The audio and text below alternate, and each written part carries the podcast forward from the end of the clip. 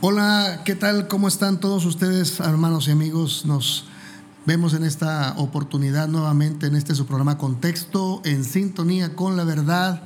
Damos gracias a Dios por esta bella bendición de estar en contacto con, con todos y cada uno de ustedes a través de estos medios. Y por ahí queremos invitarles para que ustedes estén compartiendo esta programación a través de podcast que puedan ustedes compartir con sus amigos. Créanme que estas enseñanzas que hemos estado compartiendo han sido de mucha bendición para nuestra vida y yo sé que lo serán para todos y cada uno de ustedes. Entonces, eh, pues bueno, vamos a iniciar en este tiempo maravilloso que nos resta. Estamos con uno de los temas eh, muy importantes de la escritura que tiene que ver con nuestra unión con Cristo. Y vamos a ver eh, la intervención pasada. Bueno, en esta ocasión no tuvieron la oportunidad mis hermanos que me acompañaron y la verdad que fue un tiempo muy ameno. Pero bueno, el día de hoy eh, me acompaña usted, así es que prepare su corazón, prepare su oído, usted que va manejando, usted que va en alguno, se encuentra en cualquier lugar que pueda estar escuchando esta transmisión, bueno, prepare su corazón porque Dios nos va a enseñar algo muy maravilloso y muy hermoso. Entonces prepare ahí su café, si usted gusta sentarse ahí con su familia, usted abra su Biblia, le pido que se prepare para que podamos juntos estar en esta hora interviniendo con la enseñanza de lo alto. Gracias a nuestro Dios, pedimos de su gracia para que aplique a nuestro corazón, que grave la enseñanza de esta tarde en este tema maravilloso que estamos viendo. Bueno, recordamos, le voy a recordar una palabra que quizá ya nos es familiar y es una palabra que está en nuestra teología y es una ramificación precisamente de la teología que se llama la soteriología. La soteriología dijimos que es una rama de la teología que estudia la salvación. Y le voy a recordar solamente y reiterar algunos puntos importantes que tienen que ver con la soteriología. Bueno, en este eh, tema tenemos que siempre considerar tres aspectos de la soteriología. Dijimos que la soteriología es el estudio de la salvación. Y cuando hablamos del plan de redención, hablamos de tres aspectos principales. Número uno, que es la planificación del el plan de redención de Dios. Entonces, el número dos viene, viene siendo la realización de ese plan de redención, hecha por el Hijo. Y también el tercer aspecto que vimos es la aplicación de ese plan de redención en la vida de los creyentes. Entonces, para tener un panorama de lo que tiene que ver con el plan de redención, vamos a tener que considerar siempre y tener presente estos tres aspectos. Número uno, la planificación del plan de redención. Número dos, la realización de este plan de salvación y también la aplicación. ¿Cómo es que Dios aplica este plan a los creyentes, aquellos que hemos creído, que hemos depositado nuestra confianza en la persona y obra de Jesucristo? ¿Cómo es que Dios aplica y en este proceso interviene activamente el Espíritu Santo de Dios? Y en esta hora estamos hablando de lo que tiene que ver con el orden de la salvación. ¿Cómo es que sucede esta obra redentora en el corazón del creyente? Bueno, dijimos en la primera intervención que Dios hace un llamado interno al espíritu que está muerto, al espíritu de ese creyente y que necesita ser vivificado. Número dos, hablamos también de la conversión. Una conversión que tiene que ver y en la que intervienen el arrepentimiento y la fe. Posteriormente también estuvimos viendo que la unión con Cristo sucede inmediatamente cuando nos convertimos al Señor. Y bueno, hemos estado hablando de los aspectos importantes de esta unión con Cristo.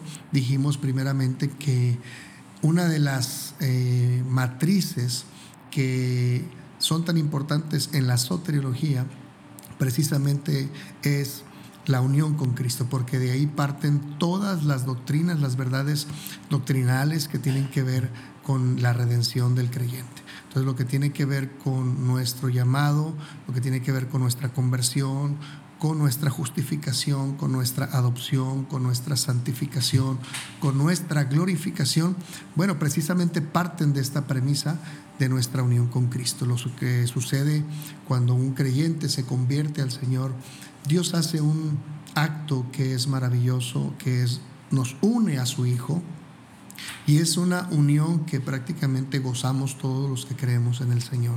Todos aquellos que hemos depositado nuestra confianza en la persona y obra de Jesucristo, hemos sido por el Padre unidos a Cristo. Entonces vimos algunos aspectos importantes eh, de nuestra unión con Cristo, como lo fue la muerte del Señor Jesucristo, su crucifixión, su muerte, su sepultura, su resurrección y también vimos su entronización o su glorificación. En todos esos procesos nosotros fuimos unidos a Cristo y de tal manera que esta unión, si alguien pudiera definir el beneficio de esta unión, pudiéramos decir lo siguiente, que una persona que ha sido unida a Cristo goza de los beneficios de la vida de Cristo es decir, que Dios cuenta como si ese creyente que ha sido unido a Cristo, esa vida que Cristo llevó se la aplica prácticamente a ese creyente. Y es como si ese creyente hubiera vivido la vida de Cristo y también en el caso de la vida del creyente, una vida que ha sido vivida en impiedad, en injusticia, en maldad, pues Dios castiga a su Hijo como si Él hubiera vivido la vida nuestra. Entonces, Dios nos otorga su justicia, la justicia de Cristo, la vida santa y justa de Cristo nos es aplicada en favor nuestro. Y también la vida de Cristo es ah, eh, nuestra vida es como si Cristo la hubiese vivido y por lo tanto el Padre castiga a Cristo como si Él hubiera vivido nuestra vida pecaminosa, aunque dice la palabra que Él vivió sin pecado. Sin embargo, esto es lo que podemos nosotros entender como uno de los beneficios más grandes, que Dios cuenta la obra de Cristo como si nosotros la hubiésemos vivido. Para Él cuenta y es, Él se presenta delante del Padre y nos presenta a nosotros como si nosotros hubiésemos vivido su vida santa y justa. Y en eso consiste esta bella unión con Cristo y en toda la obra redentora estamos participando constantemente con Cristo espiritualmente hablando. Bueno, eso fue el primer aspecto que vimos. Ahora vamos a ver un segundo aspecto de nuestra unión con Cristo. ¿Cómo podemos entender de una manera más clara lo que significa estar unido a Cristo? Bueno, la escritura nos enseña a través de tres metáforas. ¿Qué es una metáfora? Una metáfora significa, es una verdad que va a ser comparada con algo que nosotros queremos enseñar. Es decir, yo utilizo una realidad para poder este, enseñar algo que quiero decir o a través una verdad doctrinal, yo la voy a enseñar a través de una verdad de nuestra vida, de la vida cotidiana. Entonces, estas metáforas nos son dadas a, a través de la escritura para que nuestra comprensión humana, recuerden que cuando Dios quiere hablarnos al corazón, y Dios quiere manifestarse. Lo va a hacer de una manera que nosotros podamos entenderlo. Lo va a hacer en un lenguaje a nuestro nivel, de tal manera que la comprensión y nuestro entendimiento sean reformados, es decir, sean transformados a través de esas realidades. Y de esa manera nuestra comprensión sea plena y que podamos nosotros lograr el objetivo que Dios tiene al enseñarnos tales verdades. Y nuestra unión con Cristo es enseñada en tres metáforas principales. Vamos a ver primeramente una de las primeras formas en que nosotros podemos entender nuestra unión con Cristo lo podemos ver a través de una edificación. Es decir, Dios a través de la escritura le enseña a su pueblo que están tan unidos al Señor, su Hijo, a, a Jesús, su Hijo amado, que esa unión la representa a través de una, un edificio. Y habla acerca de una edificación que está sobre un fundamento un fundamento firme, en el cual la Biblia dice, el edificio son los creyentes, el edificio son la iglesia, son los santos, son los hermanos, todos nosotros los que hemos creído y confiado en el Señor. Y dice, y el fundamento que está por debajo de esa edificación, la cual le dan firmeza, es Jesucristo mismo. Entonces, un edificio no puede permanecer firme si no está unido a un buen fundamento. Y prácticamente lo que nosotros entendemos que nuestra unión con Cristo es así de segura porque Él es el fundamento y nosotros somos el edificio que está encima de Él. No podemos movernos, ese edificio no puede derribarse, no puede destruirse, no puede caer porque está sobre un fundamento firme. Ahora vamos a, a ir a la escritura y me gustaría leer con ustedes le pido por favor que vaya a la primera carta del apóstol Pedro, capítulo 2, versículos 5 al 7. La Biblia dice lo siguiente. Vosotros también, piedras vivas, sed edificados una casa espiritual y un sacerdocio santo para ofrecer sacrificios espirituales agradables a Dios por Jesucristo por lo cual también contiene la escritura, he aquí pongo en Sión la piedra principal del ángulo, escogida y preciosa, y el que creyere en ella no será confundido. Ella es pues honor y vosotros que creéis más para los desobedientes, piedra que los edificadores reprobaron, esa fue hecha la cabeza del ángulo y piedra de tropiezo y roca de escándalo. Entonces, Vemos aquí que el Señor habla acerca de un edificio. En este caso Él es la piedra angular y luego dice que nosotros somos piedras preciosas y que somos edificados en un edificio que posteriormente la escritura lo va a llamar una casa espiritual, donde mora el Espíritu de Dios. Entonces, la escritura es muy clara para enseñarnos esta verdad. Estamos unidos a Él de tal manera que nuestra unión representa seguridad. Cristo representa seguridad para aquellos que están unidos a Él. Él es el fundamento que le da firmeza, le da estabilidad al edificio y nosotros somos las piedras que estamos siendo colocadas por encima de ese fundamento. Entonces lo que nosotros obtenemos como beneficio de esa unión es estabilidad, tenemos también seguridad, tenemos también firmeza y por lo tanto confianza que el fundamento sobre el cual nosotros estamos es seguro. Entonces, esta es una forma en que las escrituras nos dice, estás tan unido al Señor, estás tan unido a mi Hijo, dice el Padre, que tú eres el edificio que nunca se caerá. Entonces, esto lo que trae a nuestro corazón y a nuestro entendimiento es una esperanza de plena certidumbre de fe, de seguridad, de, de poder descansar en que pase lo que pase, venga lo que venga, nosotros podemos estar tranquilos.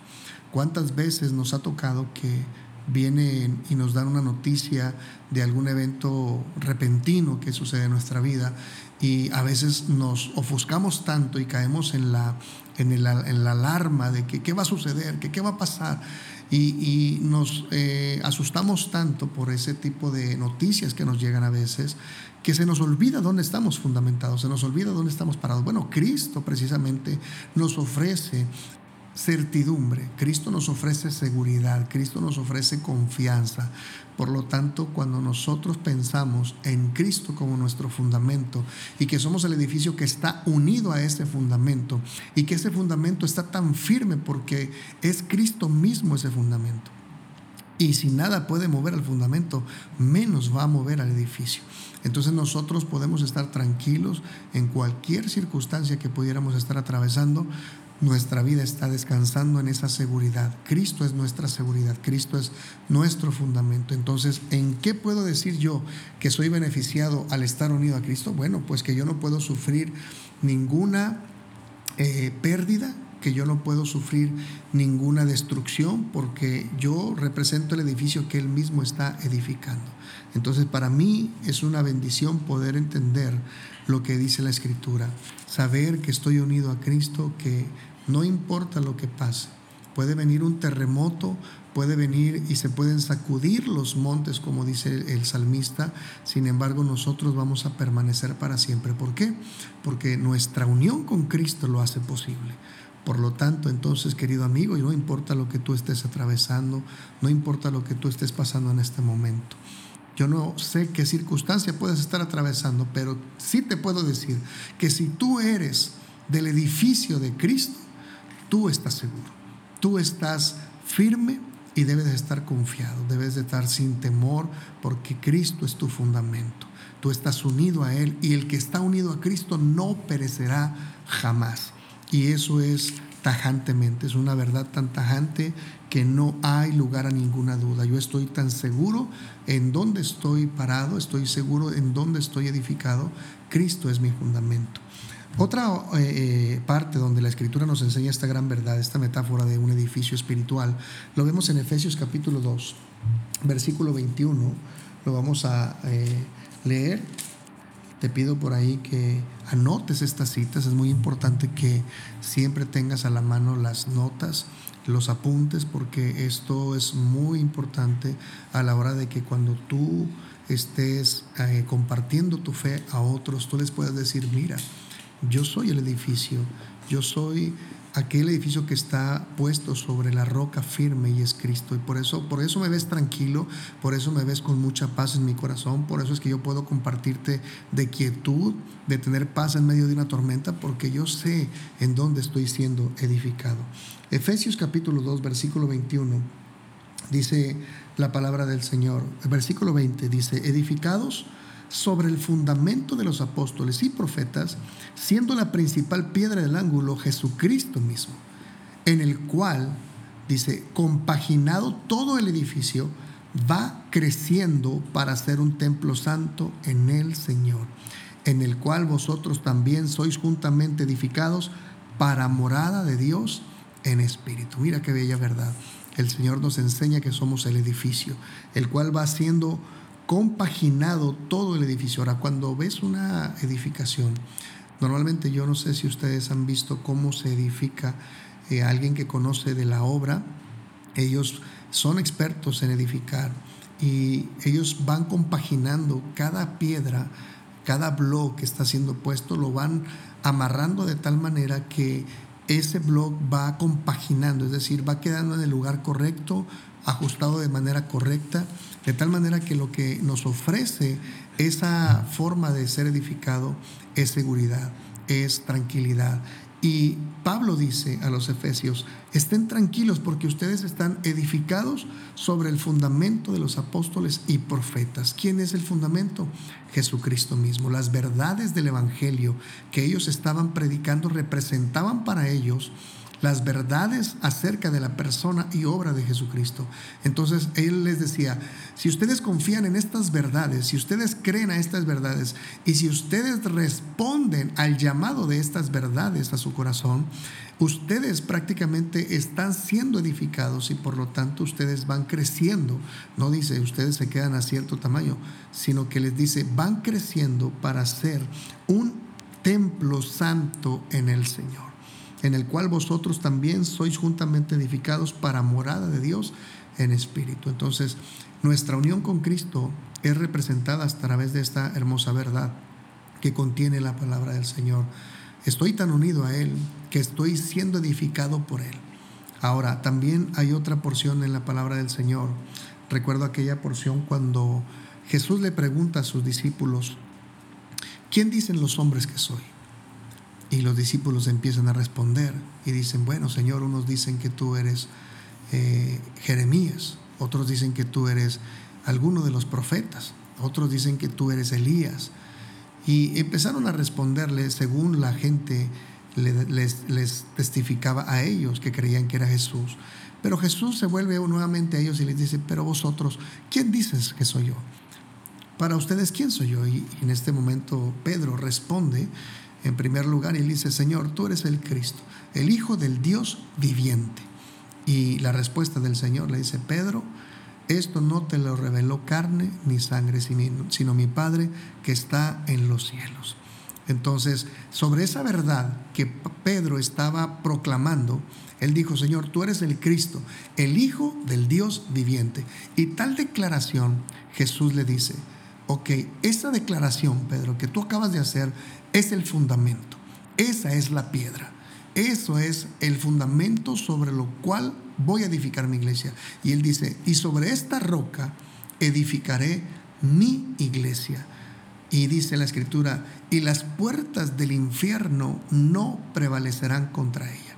Muchas veces cuando tenemos este concepto de la iglesia contra el infierno, pensamos que es el infierno atacando la iglesia, pero la verdad es que Cristo está diciendo otra cosa. Cristo está diciendo que la edificación es tan fuerte, la iglesia que Él edificará, no solamente Él dice que Él la edificará, sino que Él dice mi iglesia. Él es el dueño de la iglesia y Él es quien la edifica. Y es tan fuerte esa edificación y representa tanta seguridad que el mismo infierno, las puertas del mismo infierno no prevalecerán contra esa edificación. Nuestra unión con Cristo es tan representada así en esa fortaleza que prácticamente lo que Cristo está enseñando es que la misma iglesia se atreverá a ir hasta los portales del infierno para arrancar prácticamente aquellos que son del Señor. Y es tan fuerte esa unión que existe entre los creyentes con Cristo que no prevalecerán las puertas del infierno. Entonces veamos que esta unión es tan bellamente representada a través de un edificio y un fundamento. Y por último, una escritura más donde el Señor enseña acerca de esta verdad es cuando Él dice en el capítulo 7 de Mateo que si me oyeres estas palabras y las haces, te compararé, dice el Señor, a un hombre sabio que edifica su casa sobre la roca, que cavó y ahondó y edificó sobre la roca y edificó su casa y posteriormente vinieron ríos y vinieron vientos y vinieron corrientes y dieron con gran ímpetu contra aquella casa y la casa no cayó. Bueno, esto prácticamente lo que el Señor está nuevamente enseñándonos a través de su palabra, que nosotros somos ese edificio que se fundamenta sobre una roca y van a venir tempestades, van a venir vientos, es decir, contrariedades contra nuestra vida, pero es tan fuerte nuestra unión que prácticamente nuestra casa permanecerá. Nuestra casa estará segura. ¿Por qué? Porque Cristo es el fundamento. Esta es una metáfora que estamos analizando del beneficio de estar unido a Cristo. Otra metáfora más, la segunda que vamos a ver, tiene que ver con el capítulo 15 del Evangelio de Juan. El Evangelio de Juan nos habla acerca de esta gran verdad y seguramente tú la has escuchado, porque bueno, es comúnmente muy predicada y este, vamos a entenderla un poco. Capítulo 15, versículo número 1 te pido que vayas a través de la escritura y me acompañes. Dice el Señor, yo soy la vid verdadera. Mi Padre es el labrador. Todo pámpano que en mí no lleva fruto, dice, le quitará. ¿Quién? Mi Padre. Y todo aquel que lleva fruto, le limpiará para que lleve más fruto. Entonces, esta es una segunda comparación o una metáfora que el Señor utiliza para enseñar nuestra unión, que hay un beneficio de pertenecer a la vid y estar unidos a la vid.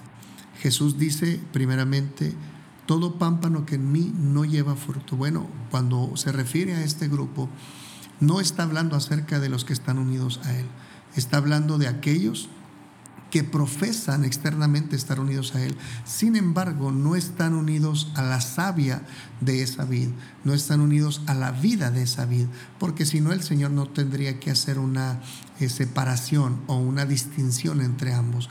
Primero el Señor dice que todo aquel eh, que en Él no lleva fruto, Él le quitará. Pero después habla de nosotros, aquellos que estamos en Él él es la vid y nosotros estamos conectados a la vid, a ese pámpano. Nosotros somos el pámpano y el pámpano como tal que está unido a Él ofrece, dice el Señor, que llevará fruto. Y lo que hace el Padre, el labrador, dice que lo limpiará para que lleve más fruto. Una distinción de todos aquellos que estamos unidos a Cristo es el fruto que vamos a dar. Es decir, todo aquel que está unido a Cristo, evidenciará en su vida fruto. No hay nadie que diga que esté unido a Cristo y que haga la excepción. Todos cuantos estamos unidos a Él vamos a dar fruto. Y Él dice, tú estás tan unido a mí que tú no te vas a secar, tú vas a dar fruto.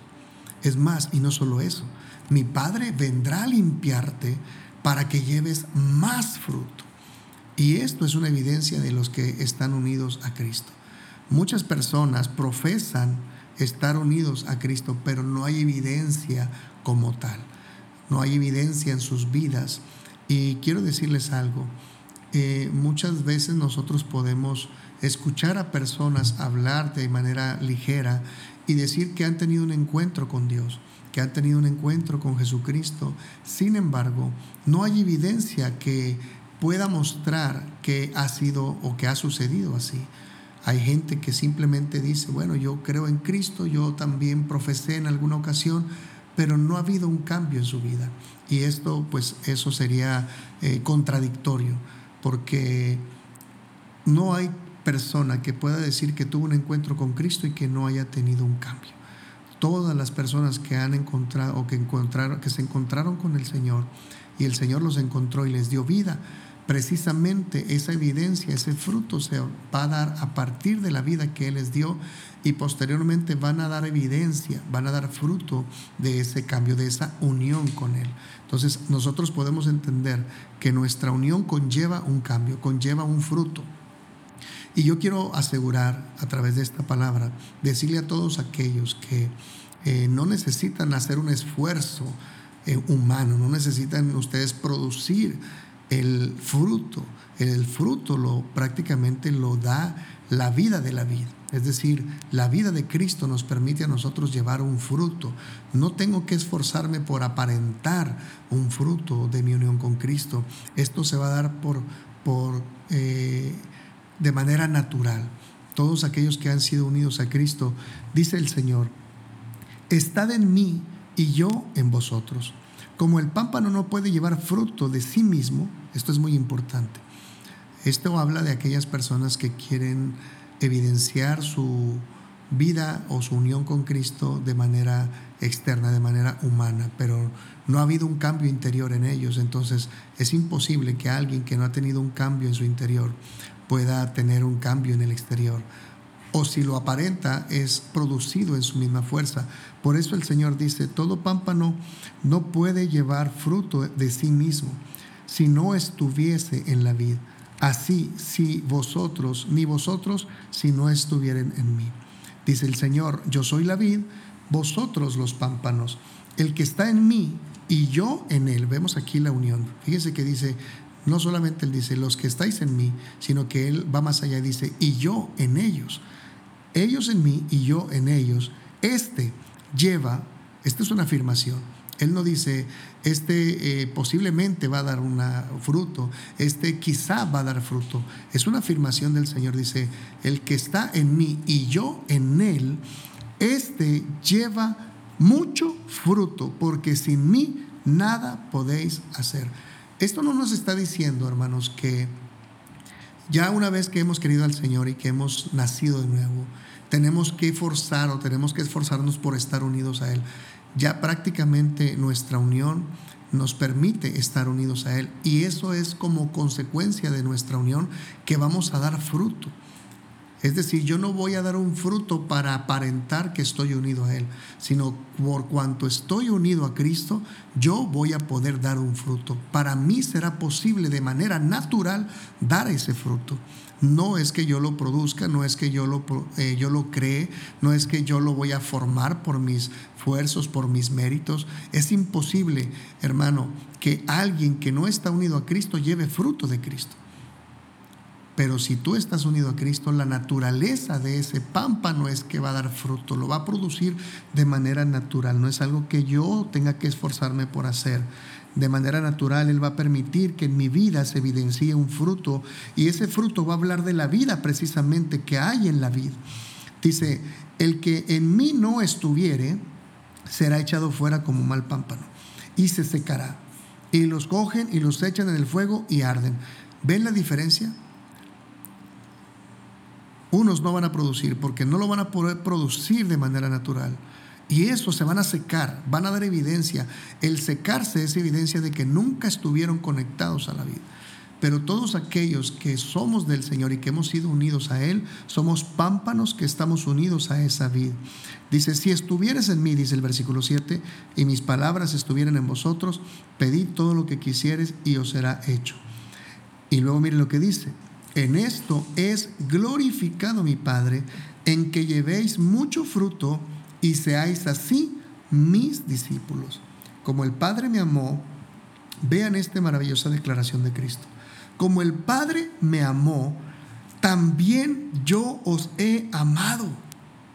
Estad en mi amor. Vean qué maravillosas palabras y qué gran verdad que nos ofrece la unión con Cristo, una plena seguridad, una certeza de que dice el Señor, quiero que entiendan, mi Padre me amó desde la eternidad. Mi Padre me ama con tanto amor que Él guarda de mí, Él cuida de mí.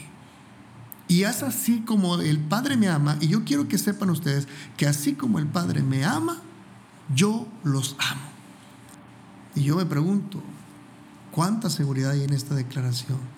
Saber que todos aquellos que estamos en el amor de Cristo no podemos perecer.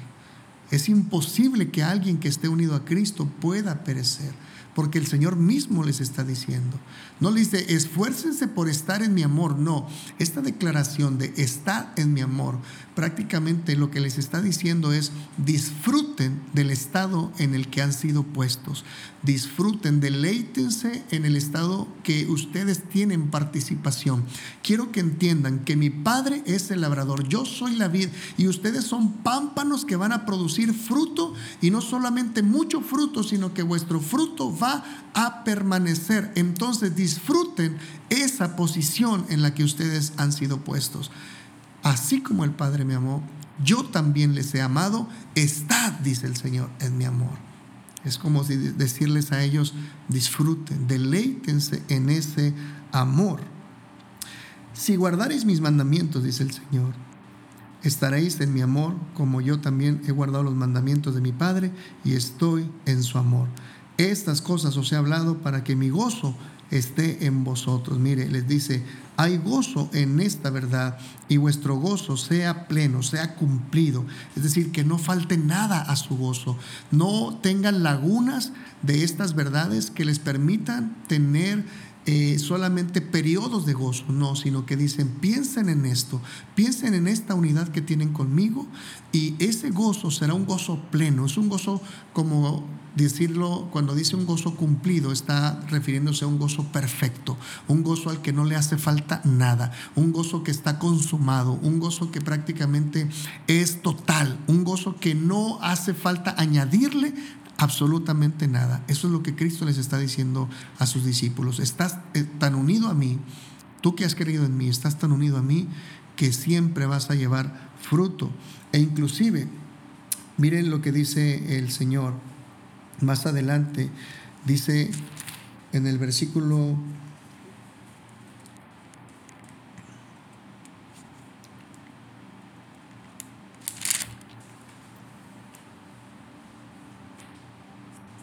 Mire lo que dice el versículo número 14. Vosotros sois mis amigos si hacéis las cosas que os mando.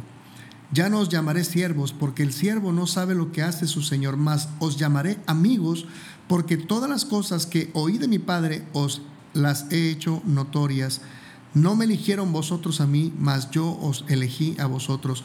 Y mire lo que dice, y os he puesto no dice, a ver si sucede, a ver si dan lo que, eh, este, a ver si ustedes llegan a dar. No dice eso, dice, yo los he puesto, dice el Señor, para que vayan y lleven fruto y vuestro fruto permanezca, para que todo lo que pidas al Padre en mi nombre, Él os lo dé. O sea, Él nos dice, vayan, yo los he puesto. Y cuando el Señor habla de algo que Él ha hecho, es algo que no se puede deshacer. Es algo que nadie puede intervenir y contradecir prácticamente tal obra. Entonces podemos ver la mano del Señor acerca de esta declaración tan maravillosa y esta verdad acerca de la comparación con la vida. Y también hay una tercera metáfora. Ojalá nos pueda eh, quedar un poquito de tiempo, pero rápidamente me gustaría hablar. Ya vimos que es una metáfora que habla de un edificio sobre un fundamento.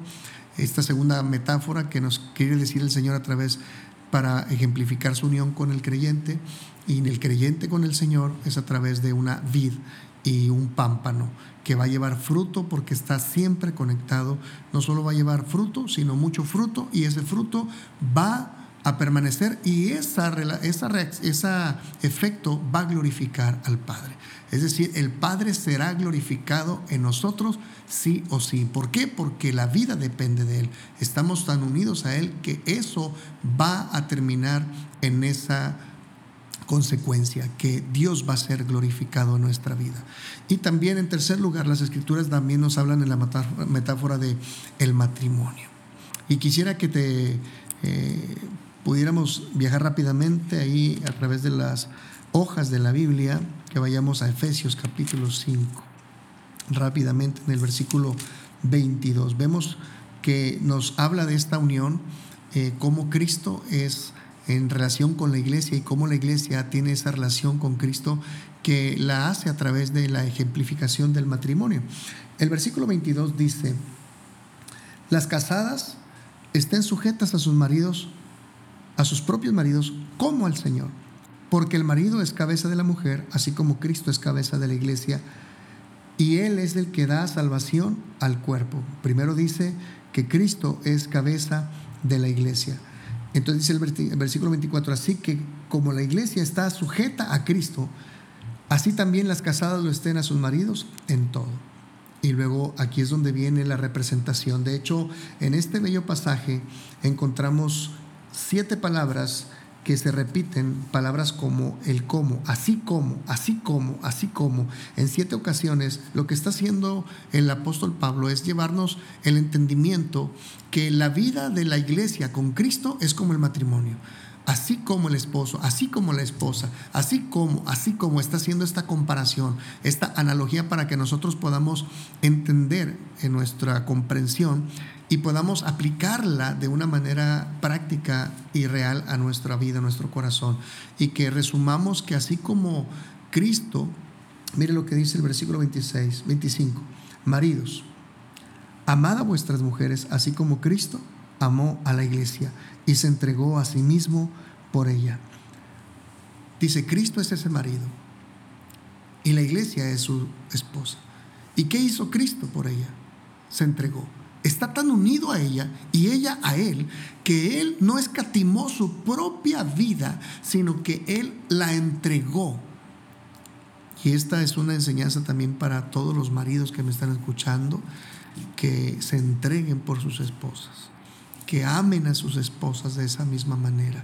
Y esta es lo que ejemplifica esa unión que tenemos con el Señor.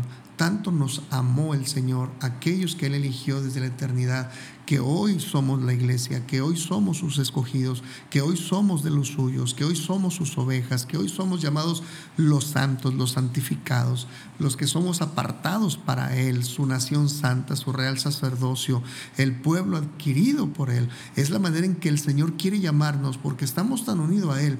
Y Pablo quiere que nosotros entendamos y nos lleva a este extremo de entendimiento.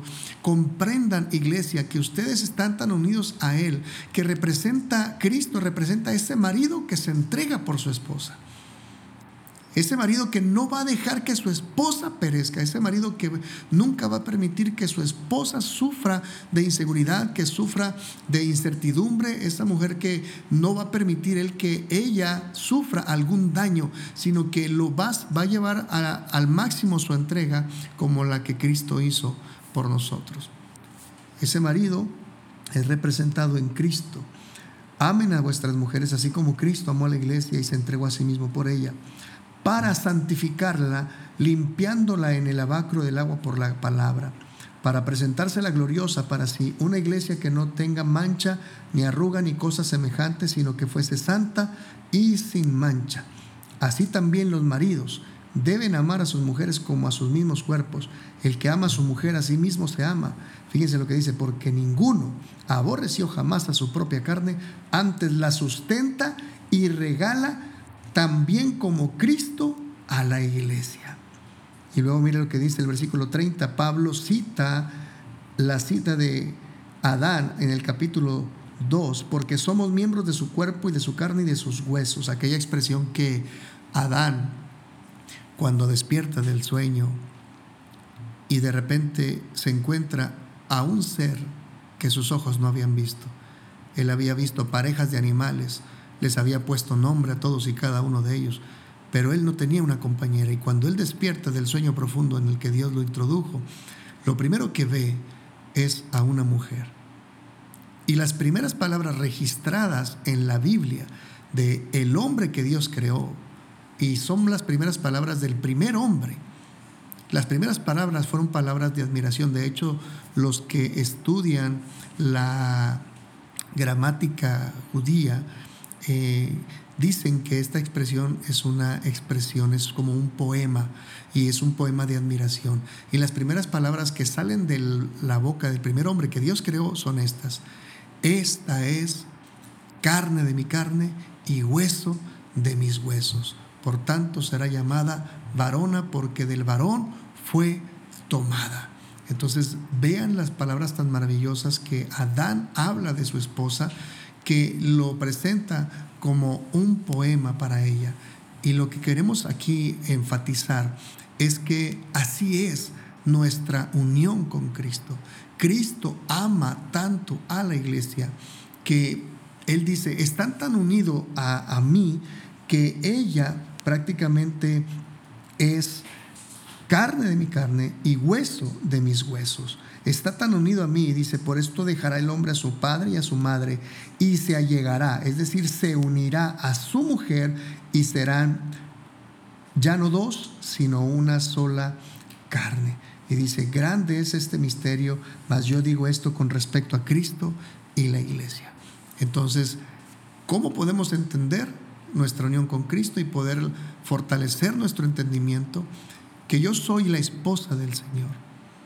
Y el Señor va a hacer todo lo que está, e hizo todo lo que está en su mano, todo lo que estuvo en su posibilidad hacer, al dar su vida por ella, esa iglesia que representado, somos nosotros representando esa iglesia.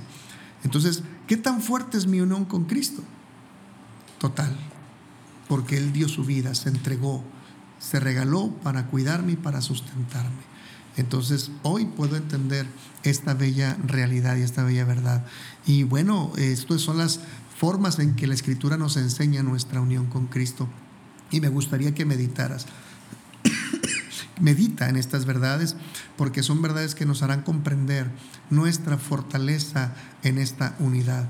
Estamos tan unidos a Cristo que somos el edificio que nunca se va a caer. Estamos tan unidos al Señor que siempre vamos a llevar un fruto y ese fruto va a permanecer porque ese fruto es la evidencia de estar unidos a la vid verdadera. Y estamos tan cuidados, procurados y protegidos que nosotros vamos a permanecer seguros porque Cristo representa a ese esposo que cuida a su esposa, que ama a su esposa, que se entrega por su esposa, que está dispuesto a morir inclusive por ella. Y entonces la esposa goza de ese cuidado, de que no solamente Él hizo eso por ella, sino que le promete que un día se la va a presentar gloriosa, sin mancha y sin arruga y va a ser una iglesia y esa iglesia somos tú y yo. Nuestra unión con Cristo representa para nosotros certeza, seguridad y una grande bendición. Entonces, eh, aquí vamos a dejar este tema en estos principios para que tú y yo podamos entender hasta dónde llega el alcance de nuestra unión con Cristo. Entonces espero que haya sido bendición. Nos vamos a escuchar en nuestra próxima intervención para seguir viendo el orden de este... Bello proceso que hemos experimentado todos nosotros los creyentes. Entonces no te pierdas estar en contacto con nosotros, no te pierdas, por favor, sintonízanos la próxima programación. Vamos a ver el tema de nuestra adopción, cómo fuimos adoptados por Cristo y yo sé que será de grande bendición. Así es que Hermano y amigo, Dios te bendiga donde quiera que estés, donde quiera que andes. Cristo te ama y nosotros también. Recibe un fuerte abrazo y un saludo afectuoso de tu servidor, el pastor Eric Almaraz. Bendiciones, este es tu programa Contexto en sintonía con la verdad. Bendiciones.